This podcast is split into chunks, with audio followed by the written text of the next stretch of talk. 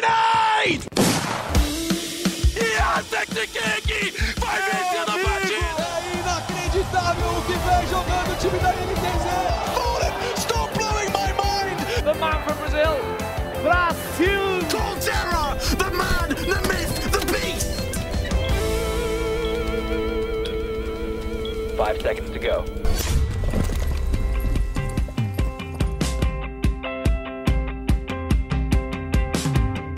E aí, tá começando o Early Game, eu sou Alessandro Jodar e hoje nós vamos falar sobre o Flamengo. Tentar entender o que está acontecendo na atualidade com a equipe, vamos olhar para trás também, no processo histórico que trouxe o Flamengo até, até hoje. E para essa tarefa que não promete ser simples, nós vamos ter aqui a equipe de esportes eletrônicos do nosso site, do GE, o ge.globo, o Breno Deolindo, o Roque Marques e o Rafael Bianco me fazem companhia. Então, gente, é, eu vou começar com você, Roque. Tem muita coisa para falar, mas é, é, não só você, eu quero ouvir de cada um. Primeiro, o que vocês acham que explica a fase atual do Flamengo no LoL e também no Free Fire. Tudo certo? Tudo certo, Jodar, nossos queridos companheiros de mesa e os nossos ouvintes. Cara, não, não tem uma explicação, acho que que engloba é, as duas modalidades, né? Na verdade, são duas situações bem diferentes. No, no CBLOL, o Flamengo está em primeiro lugar, fez um, teve um campeonato muito bom até as últimas duas semanas, né? Foi quando o time começou a desandar um pouco, foi quando as derrotas vieram, né? São quatro derrotas consecutivas para o time do Flamengo no CBLOL, conseguiu garantir a vaga na semifinal, vai ter uma semana extra de descanso, mas é, o, o sentimento do torcedor e também, é claro, para todo mundo que está assistindo, todo mundo que está acompanhando, é ver que o time parou de jogar. Hoje, se, se a gente tiver que dar um, um favorito no CBLOL, é muito mais a Vorax do que o próprio Flamengo, né? Pelas, pelas atuações recentes. É, então, são, são duas situações diferentes. O Flamengo está mal no CBLOL. Na LBFF, o Flamengo foi rebaixado. É, foi o, o vice-lanterna aí, né? A Red Kennedy caiu direto na vigésima posição, o Flamengo caiu também direto na décima nona. É, não, não lembro agora se são 20, mas enfim, foram os dois, os dois últimos colocados. É, me perdoem aí se, eu, se, for, se forem 18 times, já já eu checo para vocês. Mas o Flamengo, então, ele foi rebaixado pelo nome Flamengo, né? Um dos times de mais tradição do, do futebol brasileiro, um time que, que também foi para outros esportes é, e, e, teve muito bem, claro, nasceu nas regatas, o, o, próprio nome já diz. No basquete também sempre foi uma potência. Então você vê um, um time do, do, tamanho do Flamengo, com a torcida que tem. Claro que os esportes têm as suas peculiaridades, tem gente que só acompanha o Flamengo nas outras modalidades, mas ainda assim tem uma torcida muito grande. E você vê o Flamengo sendo rebaixado. É, é um choque até para quem não entende de Free Fire, né? Quem estava lá navegando nas redes sociais, enfim, no, no, no próprio GE. Globo, que não está acostumado muito com os esportes, viu lá Flamengo rebaixado, com certeza saltou os olhos. Então, é, a gente tem muito para discutir é, o que, que levou o Flamengo a esse rebaixamento, até o requinte de crueldade ali, né? Que o Flamengo ficou por pouquíssimos pontos de se garantir na, na série de promoção e até de se classificar. Então tem muito assunto pela frente hoje. Muito bem. O Breno, o Rock deu um panorama geral aí é, dos dois trouxe é, que, na opinião dele, não dá para a gente falar como uma coisa só, que é tudo bem dividido. Você concorda? É, é, por aí mesmo? O Flamengo no Free Fire, o Flamengo no LoL só tem em comum mesmo o escudo e o nome? Certo? Então, é uma coisa meio, meio complexa até. A gente estava conversando antes de começar a gravação que o time de Free Fire do Flamengo tem alguma ligação com o time de LoL, de certa forma. O time de LoL hoje ele é gerido pela Simplicity, que é uma empresa norte-americana, e a Simplicity, por sua vez, contratou a TRT Gaming para gerenciar o time de Free Fire. Então tem mais ou menos esse laço aí, mas eu sinto que são duas realidades muito diferentes apesar disso. O time de LoL do Flamengo é um time muito, muito forte, que entrou no CBLOL como um dos favoritos e justificou esse favoritismo nas primeiras semanas do campeonato, terminando o primeiro turno invicto e só perdendo um jogo na 11 rodada, justamente contra a Cabum. E o time de Flamengo do, o time de Free Fire do Flamengo, por outro lado, é um time que sempre foi desacreditado. É um time que tinha acabado de garantir a, a vaga na, na elite da LBFF, na, na Série A, subiu da, da Série B e foi comprado pelo Flamengo, o elenco que era antigamente da KPA.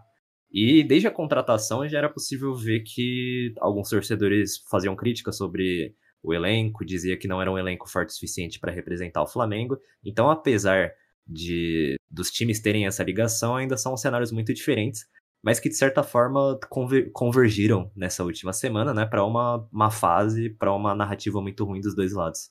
Rafael Bianco com a gente também, especialista super ligado no Academy. Então traz pra gente qual é o recorte do Flamengo no Academy. Tudo bom? Foguete, né? Pelo amor de Deus.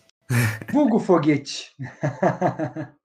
Pois é, bom dia, amigos, boa tarde, ouvintes, boa noite também, se você está escutando de noite. É um prazer estar aqui com vocês. E é, a má fase nas três modalidades ali coincidiu de uma forma até esquisita, né? Mas no Academy, talvez a situação. O Flamengo no Academy também classificou direto para a semifinal, apesar de que quase perdeu essa vaga na última rodada. Ele vem em uma sequência de três derrotas. Perdeu para Rensga na 16 rodada, para Laude na 17 e para Fúria em um confronto direto que valia até a liderança. E aí, perdendo para a Fúria, acabou ficando em segundo lugar e teve a chance de ficar em terceiro se a Rensga ganhasse da Loud, mas a Rensga acabou perdendo da Loud, mesmo colocando o time do CBLOL para jogar na Academy, e com isso o Flamengo conseguiu segurar ainda um segundo lugar. Foi uma campanha bem consistente no geral do Flamengo, chegou a abrir oito vitórias e uma derrota no começo, no primeiro turno, e aí fechou o turno com uma derrota, mas de novo abriu uma outra sequência de vitórias para perder esses três jogos no final. O que não dá para entender é, é, o que leva o time a mudar tanto de fase, porque no começo era uma equipe extremamente dominante, ninguém conseguia bater de frente com o Flamengo. É, a gente teve até talvez o principal destaque do Academy no geral, jogando na bot lane do Flamengo, que é o Netuno. Ele teve um primeiro turno muito forte, chegou a ganhar quatro MVPs, tendo três deles em sequência. É, e todos eles foram de caixa ainda, né? Então a gente pode encontrar algumas soluções aí. Como é uma equipe muito nova e tal, é, os times não tinham resposta para essa caixa dele, e aí começaram a banir. E aí, quando não encontrava algum campeão, o Netuno não aparecia muito, o Flamengo sentia dificuldade. Foi aí que apareceu o Goku para jogar um pouco. O Goku que já é campeão do CBLOL, já é mais experiente e tá no Academy nesse split. O Goku também acabou ganhando 4 MVPs, teve uma boa sequência de Serafine, e quando a Serafine dele não apareceu, parecia que acontecia a mesma coisa com o Flamengo que foi nesses três últimos jogos. Então, apesar de ainda conseguir a classificação, chega a ser uma dúvida se vai conseguir ir muito longe na Academy, né? Mas é uma situação um pouco diferente dos outros, dos outros dois, porque talvez não tenham tantas equipes favoritas chegando fortes como a Vorax no CBLOL principal, e até mesmo, obviamente, não conseguiu rebaixamento, né? Como foi na LBFF. Uhum. Ô, Rock, uma coisa que eu me pergunto aqui: a gente dá bastante projeção ao Flamengo, é, é inegável isso. Quanto desse destaque é, que não só a gente como imprensa, mas mesmo os torcedores né, no Twitter, nas redes. Quanto desse destaque vem é, do Flamengo com o seu peso de, de, clube de futebol, de história que foi construída fora dos esportes? Quanto vem dessa tradição e quanto que é, é, é, é mérito do que o Flamengo construiu na sua trajetória nos games? Porque a, acho que no Free Fire mais recente, mas é, no LoL em especial, o Flamengo tem uma é, trajetória que a gente pode até falar de sucesso, apesar de vários, várias vezes ter batido na trave, de ter alguns vices, né, se não me engano são dois ou três, mas tem um, um título de segundo split. Como é que é, você colocaria, então, é, essa. Você dividiria a importância que o Flamengo tem hoje em relação à sua história, nos campos, nas regatas, enfim, nos esportes convencionais e, e nos esportes eletrônicos? Eu acho que é, é muito difícil a gente fazer essa separação é, quando a gente está falando de qualquer time, né? Porque, pô, se a gente pensar no, no, projeto do Flamengo, ele é um projeto de licenciamento de marca, então é, o, pô, não é a diretoria do Flamengo quem, quem decide, quem toma as decisões, né? É a diretoria da Simplicity, que é a empresa que, que paga por esse licenciamento, né? Que vai ficar no clube até 2023. É, então é difícil da gente fazer essa separação olhando externamente, né? Assim, para uma visão de uma pessoa leiga, o Flamengo é o Flamengo, mas na verdade o Flamengo Esportes é uma coisa, o Flamengo Flamengo é outra. Só que para o torcedor, como eu falei na, na, minha primeira participação, isso pouco importa, entendeu? O cara que é flamenguista e vê que o Flamengo foi rebaixado, ele não quer saber se foi o Landim quem contratou o jogador, se foi o, o Jed Kaplan, entendeu? Ele quer saber porque o Flamengo foi rebaixado e um time do tamanho do Flamengo não pode ser rebaixado. Então, acho que essa, esse distanciamento que acontece no, nos bastidores, enfim, no, na, na prática da coisa, ele não, ele não, não tá transparente para todo mundo a partir do momento que você está usando o nome de um dos maiores é, clubes esportivos do país, é, que tem uma torcida gigantesca, que, enfim, tem um sucesso muito grande recente no, no futebol. Então, pô, a torcida tá naquele embalo, tá naquela coisa de, de querer ver sempre o Flamengo lá em cima, bate com rebaixamento e não tem como separar as duas coisas, sabe? Eu, você, é, a gente que, que trabalha com isso, que sabe que não são as mesmas coisas, ok, é uma coisa. Agora, o torcedor, o torcedor ele não tem essa, essa, esse distanciamento. O Flamengo é o Flamengo, independente da, da modalidade que ele está disputando, independente de quem são os jogadores, independente de quem é a diretoria. Então, acho que esse esse é o reflexo de, de vestir uma camisa de um time de futebol, sabe? Ninguém vai é, elogiar o Flamengo é, e esportes pelos méritos do futebol, ninguém, puta, não, Flamengo, Flamengo e esportes está mal aqui, mas lá no futebol a gente está super bem. Só que o contrário vai acontecer, porque é o Flamengo, entendeu? É o Flamengo, a partir do momento que você tem um, esse nome e você é rebaixado numa competição, você vai sofrer as críticas do cara que é fã de esportes, do cara que é fã de, de, de futebol tradicional, do mesmo jeito que quando o, o Flamengo foi campeão brasileiro, quando disputou o Mundial, a torcida do Flamengo que não acompanhava muito acompanhou, é, assistiu, enfim, se interessou pelo conteúdo, porque você está tendo o Flamengo representando o, o, alguém, né, uma, uma equipe representando o Flamengo lá fora, isso é interessante, é, o torcedor entenda ou não o que é o League of Legends. Então, acho que você tem um lado bom e um lado ruim dessas coisas, é, desse, desse negócio de carregar um pouco da tradição do futebol.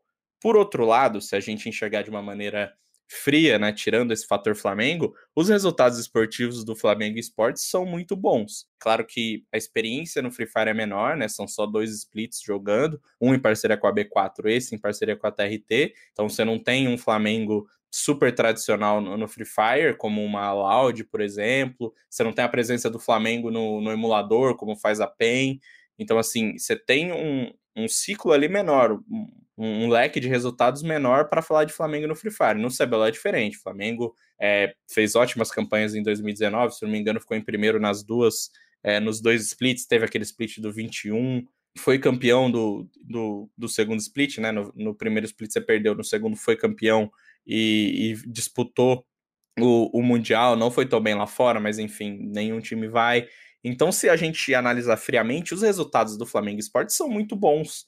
É claro que, que teve os vices, né? Que a torcida fica. Campeão em 2019, no segundo split, teve é, o vice-campeonato em 2018, segundo split, e 2019 e 2020, primeiro split também, segundo colocado. Sim, e, e, na fase regular foi muito bem, sempre estando ali em primeiro, em segundo. O Flamengo, depois que subiu, né? Depois que chegou na, na Elite, sempre teve muito bem.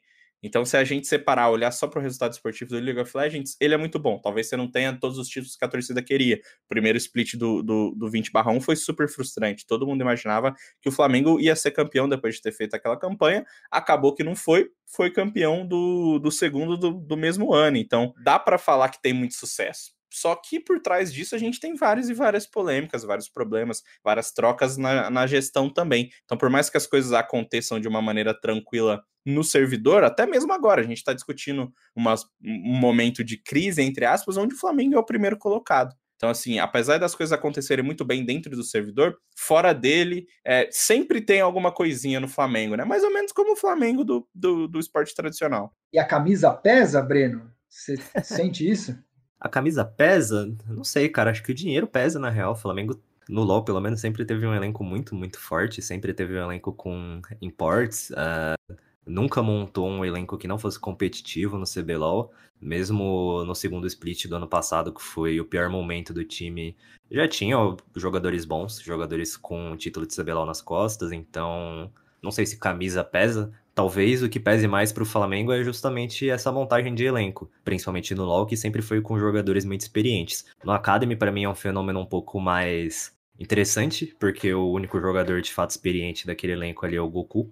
Mas a gente tem, tem o Kaká muito bem no top, e o Netuno, que provavelmente é o MVP desse, desse CBLOL Academy. Então, acho que não é camisa, não, é só elenco bem montado. Se fosse camisa pesada, acho que o Flamengo tinha mais título, né? Pode ser, pode ser. O que, que você acha, Rafa Foguete? Ah, eu acho que no geral a experiência do Flamengo nos esportes ainda é muito recente para a gente cobrar um peso de camisa, né? E até mesmo no geral, se a gente for ver como funcionam todas as organizações mais famosas, não é geralmente o peso que vai definir se a equipe vai ter título ou não. Senão a PEN já seria muito mais ex-campeões do CBLOL do que, do que é atualmente, né? De qualquer jeito, acho que o Flamengo sempre investiu muito forte, sempre veio para montar elencos muito fortes e com isso conseguia disputar sempre no começo, fazia bons campanhas no CBLOL, fez a boa campanha com a B4 lá no começo no Free Fire, esse esse ano talvez não foi muito bem, acabou sendo rebaixado. É, mas a montagem de elenco sempre prova alguma coisa, só que alguma coisa acaba desandando no meio do caminho. A gente não sabe o que, que, tem por trás, como é que é a relação desses jogadores com a diretoria, que sempre vai mudando, não tem uma certeza de projeto muito concreta. Então, por mais que tenha o dinheiro, é, acho que precisa ter alguma coisa mais consolidada para que o Flamengo realmente comece a pesar a camisa dentro dos esportes. E só o Foguete falou agora sobre essa troca de diretoria, mesmo quando não há troca, né, que a gente teve de Go For It para T1, enfim, até chegar a Simplicity, ainda assim há polêmicas, né, porque agora a Simplicity já está há, há, um tempo e, e tudo parece muito é, nesse ponto, né, não me parece que a Simplicity ou o próprio Flamengo tem interesse em, em romper essa parceria, só que você tem momentos conturbados. Ano passado você teve o GIF do dinheiro lá do Jed Kaplan insinuando que estava queimando dinheiro. É, agora a gente teve as críticas que ele fez na semana passada super duras em cima dos jogadores. A gente é, até repercutiu no site, o Breno conversou com o Davi, que é o, o, o manager do Flamengo, enfim.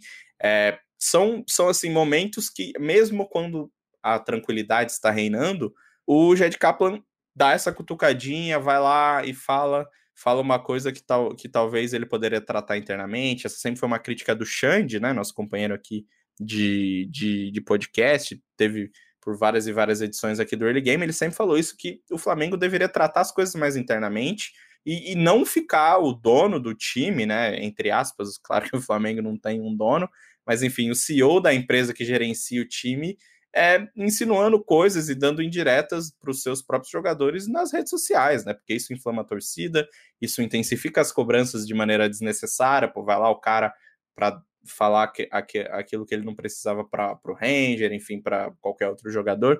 Então, mesmo quando não tem uma troca de diretoria, a gente ainda tem problemas porque o, o Jed tem esse essa não sei se dá para falar mania, né, que também não, não acontece sempre, mas ele tem essa coisa de ir nas redes sociais falar abertamente coisas que a gente imagina que um gestor deveria tratar internamente. No segundo split do último ano, que foi esse grande momento de, de crise mostrada pelo Jed, o Flamengo tinha um time bem forte, na real. Era um time que tinha o, o como grande revelação do CBLOL no ano passado, tinha o Ranger, bicampeão brasileiro na selva, tinha, ainda tinha o Goku e tinha a botlane coreana muito forte do, do Bivoy com o Lucy, né? O Lucy foi campeão com o Flamengo já em 2019, o Bivoy foi eleito melhor ADC do CBLOL no ano passado, então o time era extremamente forte. E depois de uma série de resultados ruins, que acabaram culminando no Flamengo não se classificando para os playoffs, o Jet Kaplan postou uma, um gif de um cara queimando dinheiro, né? Como se estivesse jogando dinheiro fora ou investindo naqueles jogadores.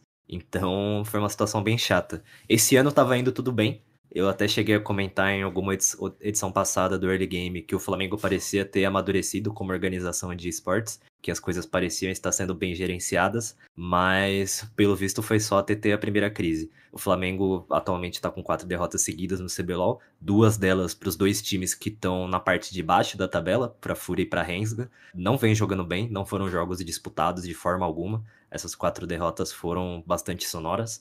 E depois da terceira derrota, o Jed Kaplan foi ao Twitter para chamar a performance de constrangedora, né? Na rodada seguinte, no domingo, eu pude conversar com o Davizito. É, no fim de cada jogo, a Riot possibilita que os jornalistas tenham uma coletiva de imprensa com algum membro do time, seja de staff, de, de administração ou os próprios jogadores. Na entrevista de domingo, foi o, o Davizito que apareceu para dar essa resposta. E eu perguntei justamente o que, que as declarações do Jed podiam afetar o time. E ele disse que os jogadores tinham que enfrentar como motivação e não como um jeito de se desmotivar e tudo mais. E aí a gente pode debater infinitamente aqui se é certo ou não é certo sair falando internamente do time nas redes sociais. Eu acho zoado, particularmente, acho bem ruim. Mas, pelo visto, na visão interna do Flamengo, por eles confiarem justamente nesse elenco tão experiente deles e tudo mais, É, o Davisito diz que os jogadores são cascudos e não vão ser afetados negativamente por essas declarações do Jed. Na verdade, elas vão servir como combustível para eles tentarem uma performance melhor nos playoffs. Uhum. Eu perguntei sobre essa coisa da camisa, né? Porque a gente realmente pode ficar filosofando aqui o quanto que eh, você pode questionar se existe a história da camisa no próprio futebol mesmo, porque tem também a conversa de que quando a bola rola são 11 contra 11 e tal, vai ter gente que defende de tudo, né? É, é, então, imagina no, no, esporte eletrônico a gente entrar nessa reflexão, se, se existe camisa e se chegarmos à conclusão de que existe camisa, se o que tem no futebol pode ser importado para outros cenários, né? Então, é realmente um, um debate que não tem fim. Agora, o que a gente pode trazer de objetivo, isso é impossível questionar, é que o Flamengo traz torcida. E a torcida, é, bem ou mal, tem a sua influência. Também não sei se torcida ganha jogo, se torcida é, é, faz perder jogo também, mas é, é, fato que ela é uma variável e ela atrapalha por vezes, ajuda por vezes, ela influencia no, no, nos rumos de projetos, no, na maneira como os jogadores se comportam. Então, para ajudar a gente a, a, nesse raio-x aqui, para entender o, lado também do torcedor, a gente conversou com o Rafael Marçal, que é um dos membros, um dos, digamos, um chefe de torcida, o líder de torcida do Flamengo. Ele é da página Nexus Rubro Negro.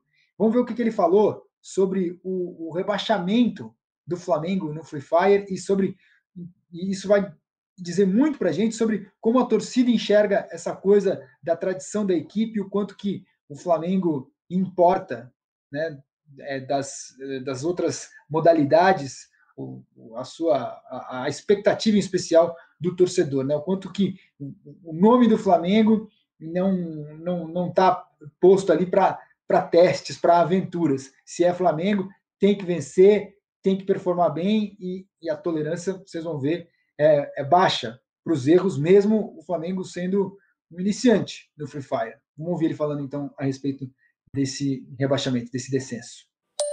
Desde o anúncio da sua line-up, a própria torcida já identificou que não era uma line-up muito boa, eram jogadores promessa, jogadores até níveis bons, porém era um, era um jogo, o time em si não era um time para brigar por topo de tabela, mas um time para brigar para não ser rebaixado. É, a torcida entendeu é, é, essa periculosidade do time ser rebaixado, mas confiou no, no, no, desempenho dos meninos para manter o Flamengo Esportes na Série A. Porém, infelizmente, ao longo do campeonato, o Flamengo teve, teve uma performance ruim, teve essa, essas dificuldades de jogabilidade, é, entre vários problemas, tanto dentro quanto fora do jogo. E a gente, infelizmente, a gente foi rebaixado para a Série B por diferença de dois pontos para T1. É, a torcida realmente já tinha, alguns já tinham conhecimento de que isso podia acontecer, mas que por ser Flamengo, a torcida ela não aceitou, a torcida realmente está muito chateada ainda.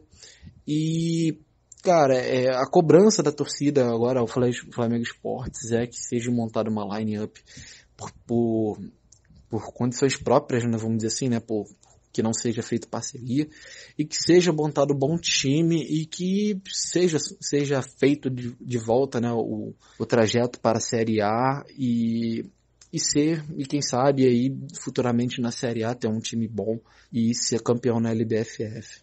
E o Rafael falou agora muito sobre como a torcida vê isso, né? Como o, a torcida entende que, mesmo quando o Flamengo montou esse time novo, que é o time feito em parceria com a TRT, pegou a vaga da, da KPA que subiu, né? O Breno já explicou esse, esse movimento. Já viu uma desconfiança muito grande da qualidade do elenco, de, de como talvez não fosse o suficiente para se manter, ou enfim, para chegar na elite, com tantos times bons que a gente teve esse ano. A Laude apostou, por exemplo, trouxe o, o Cauã para ser o, o, destaque, né? Cauã que foi MVP do, da última LBFF, foi para a enfim. É, o, a Liquid trouxe o MVR, que era, do, que era do Santos, o Fluxo já chegou com um time muito forte, com jogadores, é, trazendo jogadores novos, o, o, o FAC passando a jogar profissionalmente. É, enfim, a gente teve todos os times com, com bons elementos, o, o trem indo para o Cruzeiro, é, o, o Fixa indo para God, todo mundo, a, a Fúria também se reforçando com o Oni, enfim, todo mundo fez contratações muito boas. Os times que, se a gente pegar a tabela agora, com exceção do Santos, que perdeu seu principal jogador e conseguiu reformular, conseguiu montar mais um time é, muito forte e tá mais uma vez na, na primeira colocação. É, com exceção do Santos, todos os times eles tiveram essas grandes contratações de grandes estrelas. Então, acho que a partir do momento que você tem o nome do Flamengo envolvido, é, você espera também que o elenco, que o, o orçamento que você tem para montar esse elenco seja o mesmo do LoL. No LoL, por exemplo, a gente vê o Flamengo com sempre nas janelas de transferência, né? Sendo uma das equipes que mais se movimenta, que traz estrangeiros. A gente tem agora o Padas, por exemplo, é, treinando o, o Flamengo, teve o Bivoy, como falou antes, que foi aquela coisa, nossa, agora vai vir o ADC que vai mudar totalmente o, o, o cenário brasileiro, é o melhor importe que a gente já teve aqui, enfim, sempre tem essas contratações caríssimas. Não foi o que aconteceu no Free Fire. Claro que o time tem sim jogadores conhecidos, o Raposo talvez seja o, o principal exemplo, né? Ele é um cara que tem uma trajetória, jogou na Liquid por muito tempo, mas a torcida ficou na bronca é, e, e, desde o começo já parecia um pouco desconfiada que isso poderia acontecer. Isso é legal a gente destacar. Não foi exclusividade da torcida do, do Flamengo, porque se a gente olhar a tabela, é, você tem a Red Kennedy, que é uma organização super tradicional, inclusive dentro do Free Fire já tem um investimento há um tempo, sendo rebaixada diretamente. Você tem Team One, que é uma organização que, mais ou menos igual ao Flamengo, né? Comprou a vaga ali é, e, e, conseguiu subir. Aí você tem INTZ, uma das maiores organizações do Brasil, PEN, é, também a, a, talvez a maior organização do Brasil, é, e, e, que quase foram rebaixadas. Pô. A diferença do Flamengo na, na 17 colocação para Team One na, na 16 são de dois pontos, duas eliminações é, teriam tirado o Flamengo da zona de rebaixamento e colocado a Team One. É, enfim, se o Flamengo tivesse feito um bui a mais, ele teria rebaixado a INTZ, ou teria rebaixado a Team One, estaria muito próximo da PEN. Então, é interessante a gente dizer que não foi só o Flamengo, que de organizações tradicionais, o, o Flamengo quem se deu mal, é, muitas organizações não fizeram investimento adequado, e por outro lado, a gente tem organizações que são específicas do Free Fire, que saem um pouco do nosso radar, que fizeram boas campanhas. SS, que foi campeã, ficou na oitava colocação. A própria B4, né, ex-parceira do Flamengo, ficou na nona colocação. A Meta, que é uma organização paraguaia, mas está muito próxima do, do cenário brasileiro, até com o PUBG, na décima primeira colocação. Então, e tem a God, que ficou em quinta, a Fluxo, que só nasceu do Free Fire para o Free Fire em segundo. Então, não foi uma exclusividade do Flamengo essa decepção, mas a, a, torcida não deixa mentir também. Não vou fingir aqui que eu sou um super especialista de Free Fire. Mas quando o elenco foi montado, isso que o Rafael acabou de, de nos falar, já existia essa desconfiança que as coisas não correriam tão bem assim. Um negócio que acho importante adicionar também. Por mais que o Flamengo, de certa forma, tenha dado azar nesse rebaixamento, como o Rock disse, poderia ter se livrado de inúmeras maneiras, acho que o que mostra uma má fase interna é principalmente o pós-rebaixamento. Depois do rebaixamento, o Flamengo teve, teve um dos seus jogadores vítima de caso de racismo, que foi o JM777. Ele foi atacado em redes sociais depois do rebaixamento e o time não fez nada em relação a isso, não se pronunciou, não falou um A sobre o caso, uh, o que por si só já é bem ruim. Uh, um dia depois do rebaixamento, a equipe soltou uma nota oficial dizendo que ia reformular a comissão técnica, que a comissão técnica atual já tinha sido afastada, e também dizia que ia buscar jogadores. Buscar jogadores não, né? Dizia que ia buscar membros dignos de usar o, o manto do Flamengo. O que eu acho bem patético, para ser sincero, assim. Uh, é ridículo você falar que os jogadores que estavam jogando por você naquele momento não são dignos. Que é e que foram contratados por você, né? Não é que eles Exatamente. só estavam jogando. Se eles não são dignos, então porque eles foram contratados em um primeiro momento e você não fala que o cara não é digno, né? Pelo amor de Deus, o maluco vai ter uma carreira ainda pela frente. Você vai, você pode ter jogado a carreira do cara embaixo do ônibus numa declaração dessas. Uh, isso não existe. É um negócio revoltante até de certa forma. Uh, ainda mais se você for ver foto de, das condições que o Flamengo treinava no time de Free Fire, é um negócio muito, muito complicado. Era uma salinha extremamente apertada que tinha só uns puffs, não tinha nem uma mesa bonitinha para os caras sentar.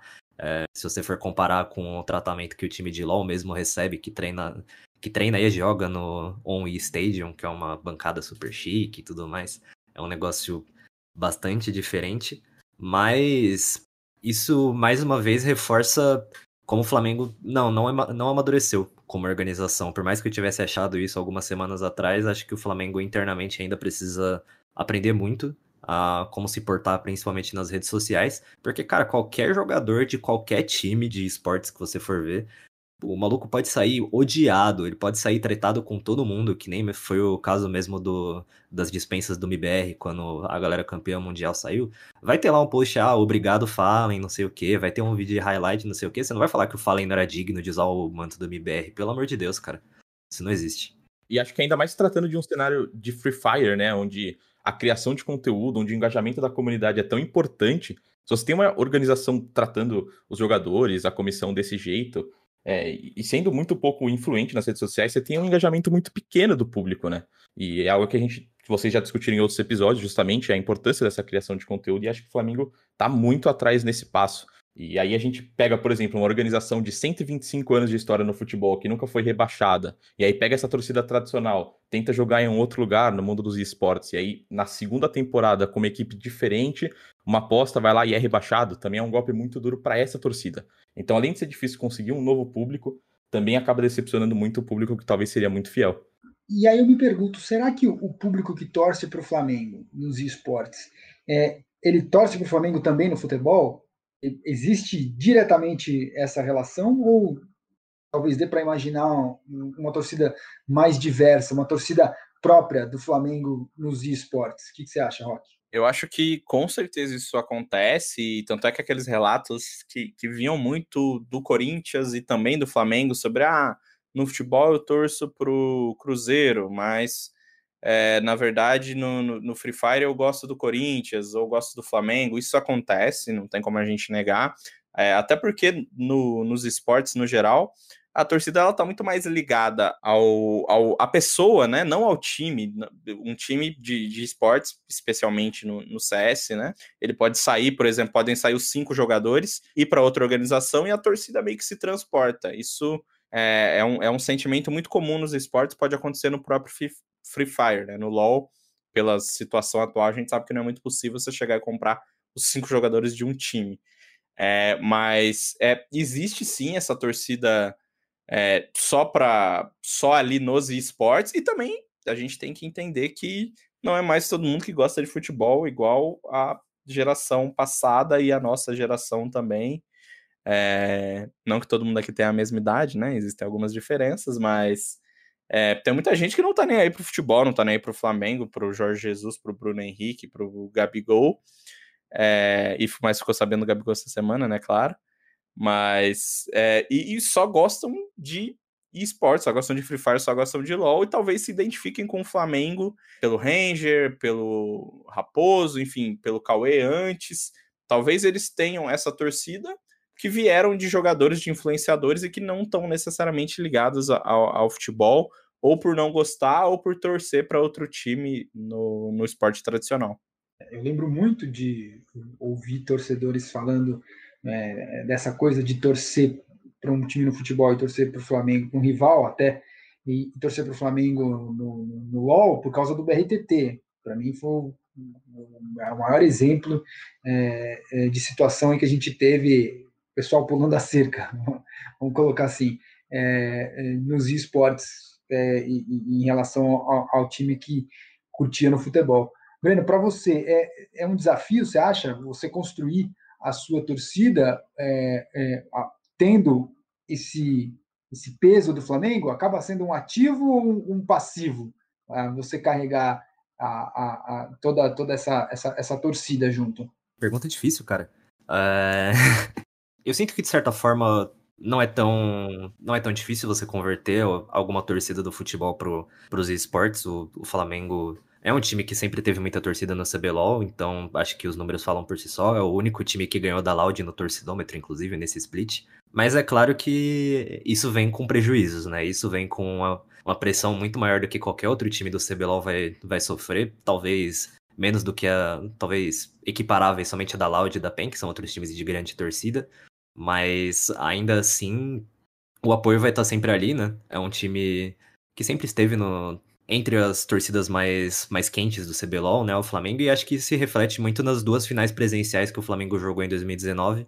Em uma delas eu pude estar, na, na outra não fui, infelizmente. Mas mesmo a primeira final de 2019 sendo em São Paulo, a maior parte da torcida era do Flamengo e não da INTZ. É, o segundo split, por sua vez, foi no Rio de Janeiro, então eu imagino que o peso já era muito maior. E eram os dois primeiros splits do Flamengo no CBLOL, né? O time tinha acabado de subir do circuito desafiante, sendo, sendo vice-campeão.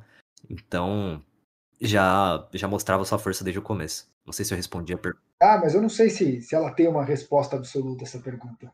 É, como você falou, é uma pergunta muito difícil, quase uma, uma cilada, uma casca de banana que eu joguei para você. Então, peço até desculpas. Mas é, vamos ouvir então o Rafael Marçal, do Nexus Rubro Negro, falando sobre a, a visão dele do CBLOL e também do Academy e do desempenho do Flamengo. A gente começou esse, esse split, né, no split de 2021, sendo o time com a com maior vantagem na janela de transferências. Então eles trouxeram os melhores de cada, cada posição todos, toda a torcida rubro-negra, quanto todos os analistas sobre League of Legends identificaram isso. E na primeira rodada a gente identificou um Flamengo Esportes imbatível. O time venceu todos os times, sempre liderou o topo da tabela, fez um 10 barra 0, 10 vitórias, 0 derrotas, porém, é, por, o, o Flamengo ele teve uma decadência, teve, teve uma, uma decadência. A, a torcida identificou que o time estava começando muito bem, começou muito bem o campeonato, mas começou a, a, ter alguns erros e os times que estavam errando começaram a corrigir esses erros e arrancar algumas vitórias do Flamengo. É, o Flamengo terminou em primeiro lugar, porém terminou vindo de uma série de quatro derrotas. Eu posso dizer tanto isso no time principal quanto no Academy. O time da Academy também vinha nessa crescente muito boa. É, terminou a fase de pontuação em segundo lugar, porém vem nessa fase ruim. É, com declarações de, de pro play, como o Range, a torcida acredita que seja um problema no psicológico né, dos jogadores, em que as derrotas no treinos começaram a afetar o desempenho deles no campeonato. E a gente está indo para a semifinal já como os menos favorecidos a ganhar, mesmo sendo o, o líder da tabela durante muito tempo. Então a torcida ela tá bem é, apreensiva com essa semifinal e com essa má fase do Flamengo. E a gente está na expectativa de que o Flamengo, nesses três semanas de, de, de, intervalo, né, que vai rolar a quarta de final e depois a gente vai jogar como a gente já é semifinalista, a torcida está nessa expectativa do, do time melhorar o desempenho, né? E quem sabe aí ganhar semifinal e final e ser campeão novamente. Tanto no, no na, no, na academia principal, né? Tanto no, na competição principal quanto no Academy. Então é, a torcida ela tá bem nervosa, né? Bem ansiosa pelo desempenho do time. Para quem time tenha um desempenho muito bom nas semifinais e a gente como página do Flamengo Esportes, a gente percebe isso pela torcida e, e é isso. A gente tenta expressar essa opinião da torcida, né? É, é, é um pouco daquilo que eu falei antes, Jodar, sobre o, a expectativa da torcida, né? O, o Flamengo, como o, Rafael acabou de falar no áudio, o Flamengo, desde o começo, é, a gente já esperava uma grande temporada pelas contratações que o time fez, por ter trazido é, jogadores do, do, calibre do Parangue, por exemplo, que já tinha ido muito bem aqui em solo nacional, por ter trazido o, o Redbert, que foi talvez o melhor jogador de LoL do Brasil no ano passado, pelo menos foi o melhor suporte, né? E, e reeditar a parceria dele com o Absolute, outro jogador que também teve sucesso no Flamengo, teve sucesso jogando ao lado do Redbert, trouxe o Tuts, que era um, um, uma promessa, né? um jogador jovem que foi muito bem na Cabum, inclusive jogando contra o próprio Flamengo lá no, no, no ano passado. Enfim, é, são vários elementos desse, desse time do Flamengo que não tinha como a gente imaginar que ia dar errado. O Ranger, talvez, é, por ser um jogador que sempre teve ali problemas extra-campo, por, por assim dizer, a gente imaginava que podia dar alguma coisa, mas também é, começou muito bem, né? As coisas funcionaram super bem pro, pro Flamengo nos primeiros momentos de, de, desde lá aquele primeiro jogo contra a Vorax, né? O Flamengo já começou muito bem, primeira semana, segunda semana, o time voando, até essas derrotas começarem a aparecer. Teve a primeira derrota para o time da Cabum ainda fora dessa, dessa sequência. Depois parecia que essa é só uma fase, né? O Flamengo logo em sequência já, já venceu, e agora nas últimas duas semanas, semana 8 semana 9, o time acabou perdendo é, alguns confrontos que não são confrontos que mudaram a realidade do time na tabela. O Flamengo continuou em primeiro lugar, apesar de ter terminado empatado com a Vorex. O time continuou em primeiro lugar, com três vitórias e cinco derrotas, mas são algumas, algumas derrotas simbólicas, assim, pelo, pelo nível dos adversários. Primeiro você enfrentou a PEN, que acredito que seja a grande rival do Flamengo, né? Se, se a gente pensar em CBLOL, PEN Flamengo, são assim, aquelas rivalidades que acontecem naturalmente, por serem dois times é, com, com grandes torcidas, dois times com grande investimento, tem aquela coisa do BRTT, enfim, jogando contra o, o seu ex-time. Depois, uma derrota é, para o time da Rensga, que pô, foi o pior time do CBLOL, conseguiu só quatro vitórias. É, era, até, era até meio, meio meme, assim, que eu me lembro que o pessoal do Globo Esporte de Goiânia é, entrou em contato com a gente, queria fazer uma pauta, né? Pô, a Rensga enfrentando o Flamengo, o grande time brasileiro, primeiro lugar. Eu gravei um videozinho para eles falando de como seria difícil, né, a Rensga vencer o Flamengo pela fase que o time vinha, mas acabou acontecendo e era uma derrota que ninguém ninguém esperava. É, depois você tem o um confronto contra a Loud, que aí entra toda aquela coisa de torcida, mais ou menos a mesma coisa da PEN, aquele, aquele clássico que ele já nasce grande, né? A Loud contra o Flamengo, quem que vai ganhar o torcidômetro, quem que é o time mais popular e tal. Aí você perde esse jogo também. E depois tem o jogo contra outro time que foi muito mal no CBLOL, que é a Fúria, e você encerra sua campanha perdendo da Fúria, que só não foi pior que a Rensga. Então, assim, nas quatro derrotas, o Flamengo perdeu para os dois piores times do campeonato e para dois times que têm uma, um, um, certo nível de rivalidade, ou enfim, que são estão entre os times maiores, mais populares.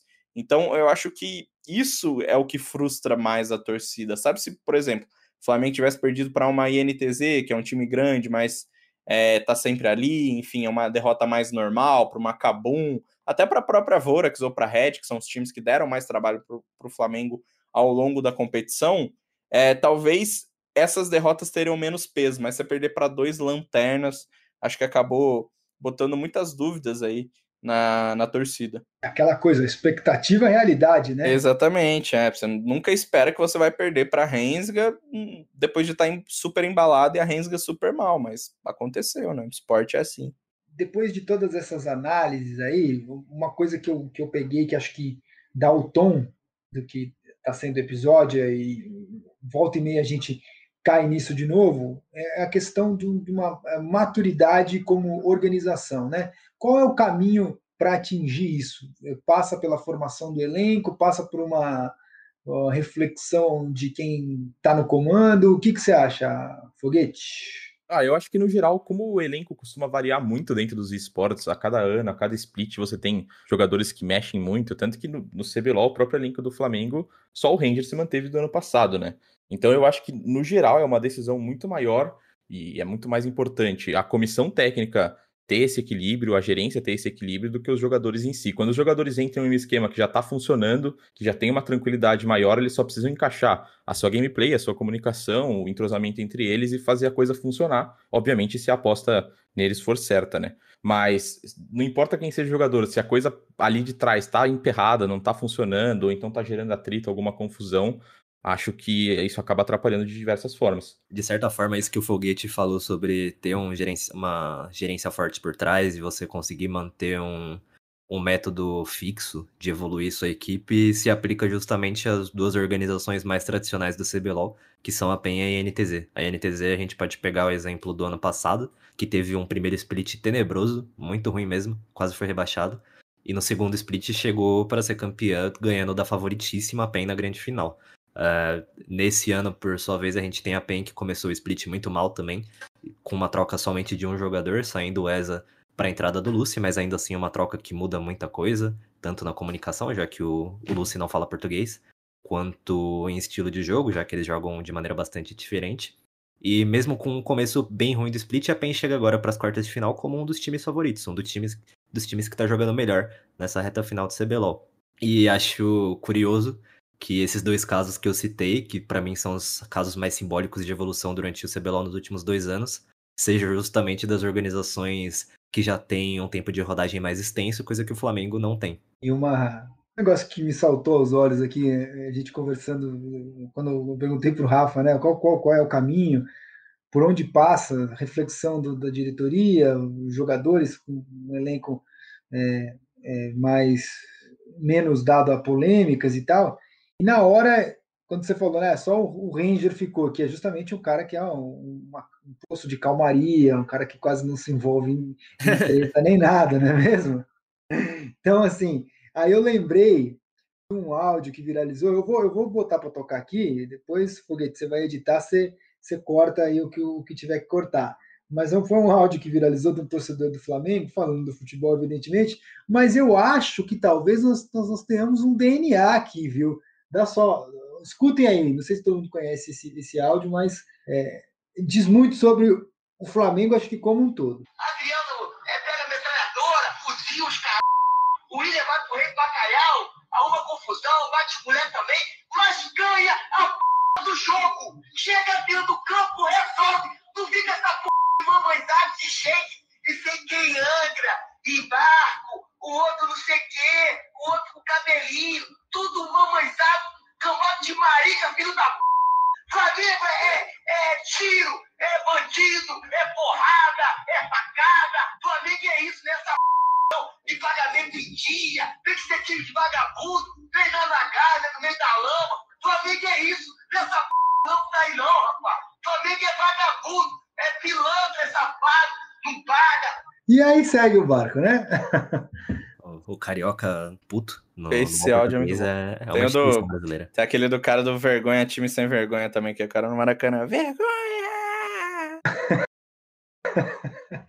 então, eu acho que acho que existe essa, essa alma flamenguista, não existe, não, Rock? Existe. É, o Flamengo é um time um pouco dessa coisa do time do povo, né? Claro, é um time extremamente popular, a maior torcida do, do país. Então você tem muito dessa, dessa coisa de. É mais do que só um só o resultado esportivo, né? Muita gente tem as suas mandingas, tem as suas, tem as suas tradições, e o Flamengo é muito disso. O Flamengo é um, um time que retrata muito bem o que é o, o povo brasileiro, né? Então é natural que as coisas não sejam discutidas da forma que elas foram discutidas aqui no early game, com pensando no quem é o investidor, enfim, como foi montado o time, por que as coisas não estão funcionando, é, se tá com problemas psicológicos. Na cabeça do torcedor é tudo o Flamengo perdendo, o Flamengo sendo rebaixado, o Flamengo passando vergonha, entendeu? Então é, é, é muito difícil a gente analisar desse viés do torcedor, porque ninguém aqui torce para o Flamengo mas dá para a gente imaginar conhecendo as nossas próprias torcidas, os nossos e, e outras pessoas que a gente conhece que torcem para o Flamengo e tudo que a gente acompanha é, estando dentro desse meio esportivo, né? É natural que a gente imagine que com o Flamengo é, vai ter toda essa mística em volta. Não surpreendentemente, né? O, o Ranger, que é justamente esse cara que veste muito a camisa do Flamengo, eu acho que ele é de São Paulo, inclusive.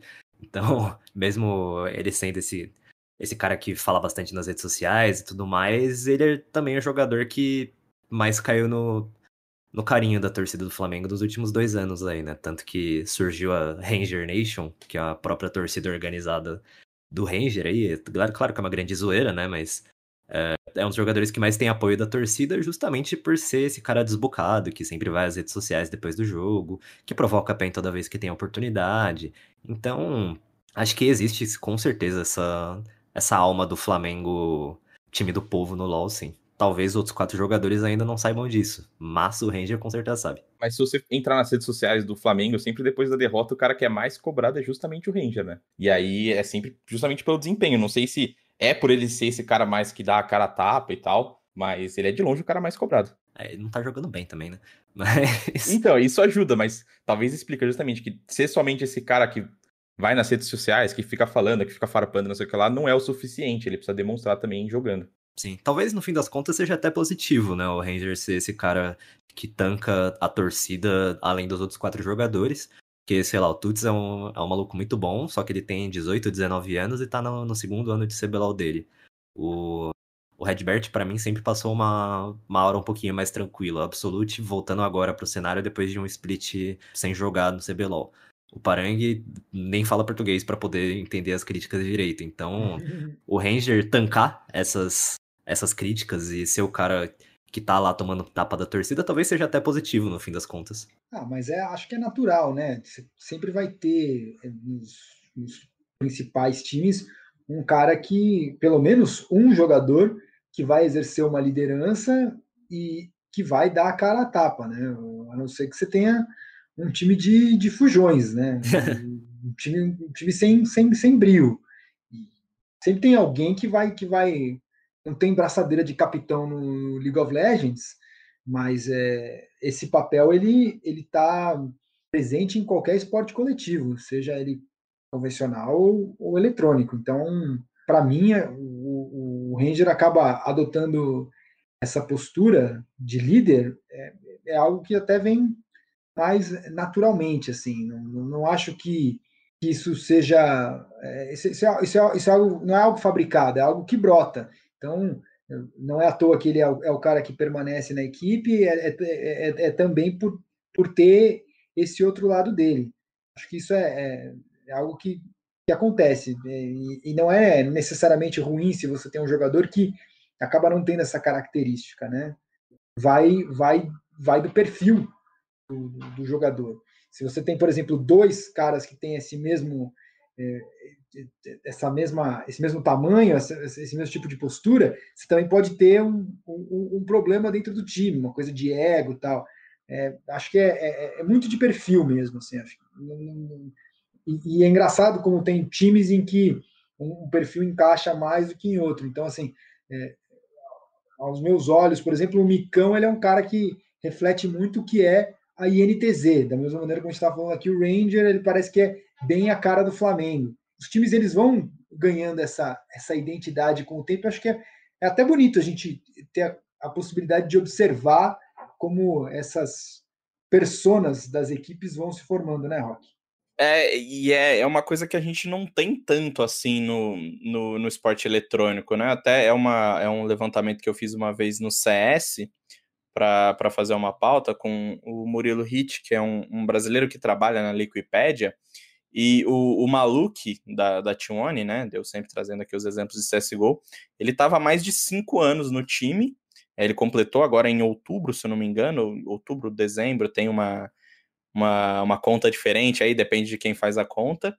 Ele completou cinco anos de T1, então essa coisa do amor à camisa, essa coisa de ser o jogador de um time só, não que o maluco seja, porque também ele teve uma carreira muito longa antes no CS 1.6, ela é extremamente rara no, nos esportes no geral. Então, quando você tem nomes, por exemplo, como o Micão, que você citou, o próprio BRTT, se você for ver, ele é esse cara para PEN e ele é esse cara para o Flamengo. Claro que na PEN ele divide esse posto com o Kami, que também foi um, um, um expoente muito grande, e o Kami é um exemplo, né? Ele foi um cara que só jogou pela PEN. É, então, é muito raro a gente ter esses caras. E esses caras são importantes primeiro para criar, é, para trazer torcida, como eu falei antes, o jogador e, e os times em si, eles trazem muito, muito mais torcida do que as organizações no, no geral, e também é importante para criar personagens, criar histórias. É interessante para o público, é interessante para a imprensa, é interessante para a própria publisher, por exemplo. Você ter o, o, Micão, que sempre jogou pela NTZ, você ter o Kami, é, que nunca vestiu outra camisa, você ter o BRTT, que é o cara do Flamengo e o cara da PEN.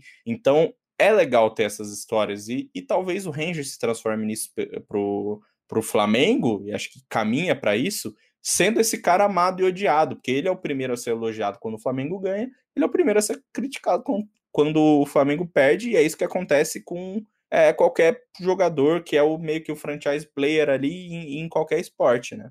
Sim, sim. E, e você pode ter é, diferentes tipos de, de liderança, né? É, é a gente estava falando aqui, o Micão ele tem um, um jeito de ser muito diferente do Ranger, do BRTT, mas não é um jeito nem melhor nem pior, é, é, é diferente como líder, né, como referência e tal.